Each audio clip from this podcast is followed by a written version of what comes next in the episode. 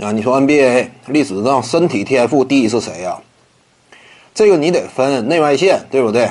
内外线呢，它是两个不同的方向，你不能单独说谁谁谁天赋最强，对不对？仅就身体而言，因为内线和外线呢，它俩的要求并不完全相同。内线这块呢，还得说是萨奎尔·奥尼尔，他的天赋独一无二，对不对？吨位以及那样一种弹跳啊、爆发，相对来说比较灵活的脚步、柔和的勾手。篮下巨无霸一般吧，巅峰期呢也是几乎无法阻挡，尤其在二零零一年之前吧，没有出台联防之前，那更是予取予求嘛。所以说外线这块呢，主要有这么两位候选，一个是勒布朗詹姆斯，再有一个是迈克尔乔丹。但是他俩对比的话，仅就外线的身体硬件基础天赋而言，咱就抛开啊乱七八糟的这种技术，对不对？因为技术它不完全是身体的一部分嘛。单纯拼身体的话，我感觉是勒布朗詹姆斯，对不对？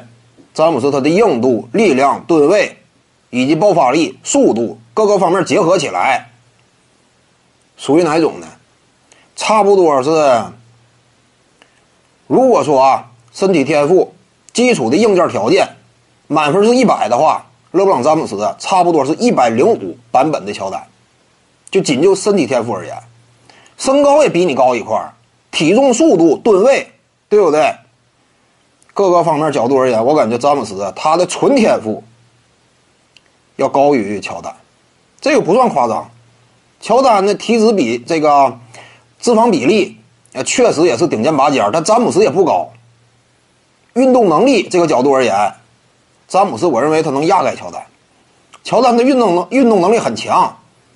但是詹姆斯也不弱呀，而且你综合他俩职业生涯的长度，迈克尔乔丹呢，打了三年大大学吧，二十一岁才参参加选秀进入职业联赛，中途出去两年，抛开奇才队不谈，也就打了十三年，但是詹姆斯到现在呢，打了十七年了，所以综合对比，我感觉詹姆斯基础的身体硬件条件应该要比乔丹要稍微好一点。